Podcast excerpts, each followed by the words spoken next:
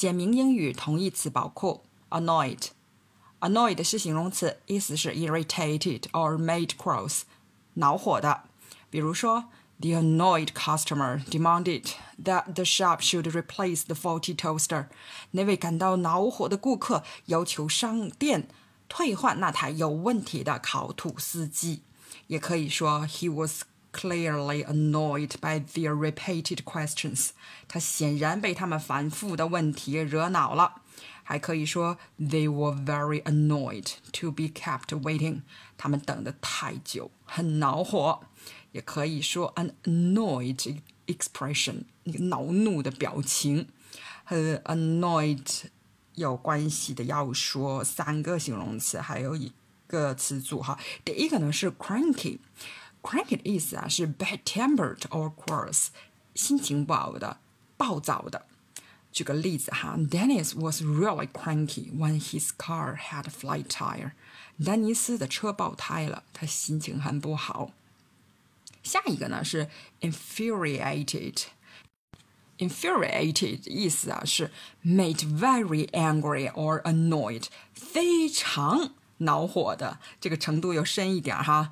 比如说，Dad was infuriated when the careless driver ran into his new car。那个粗心的司机开车撞上了父亲的新车，父亲非常恼火。下一个词呢是 vexed。Vexed 的意思呢，也是 made annoyed or irritated，但是这个是有一点 old-fashioned，有一点老式的词啊。比如说，Grandma said she was vexed by the shopkeeper's rudeness。奶奶说啊，她对那个店主对她那个粗鲁的态度感到很恼火。也可以说，she was feeling somewhat vexed。她感到有些烦恼。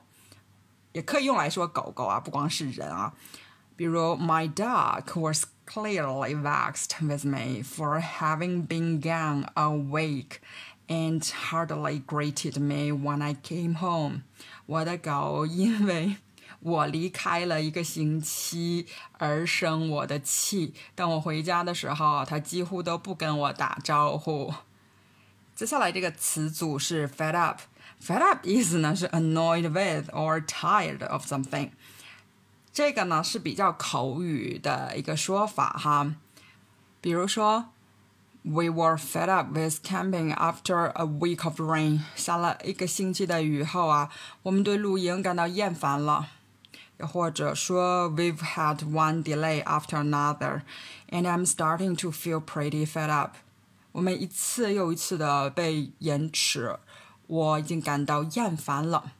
稍微总结一下哈，annoyed 呢就是恼火的形容词啊，和它比较像的呢有 cranky 是心情不好的，bad-tempered 那种比较暴躁的那种恼怒，然后是 infuriated，这个程度深一点是 very angry or very annoyed，非常恼火。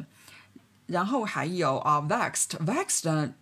是也是恼火，但是这个词稍微有那么一点点老式了。然后是词组 fed up，是口语用的比较多，感到厌烦的，它稍微有一点侧重 sick and tired。除了这些词之外呢，和 annoyed 比较像的还有 grumpy、angry、dissatisfied，这都是这种负面的情绪哈。然后它的反义词就 glad，很高兴的。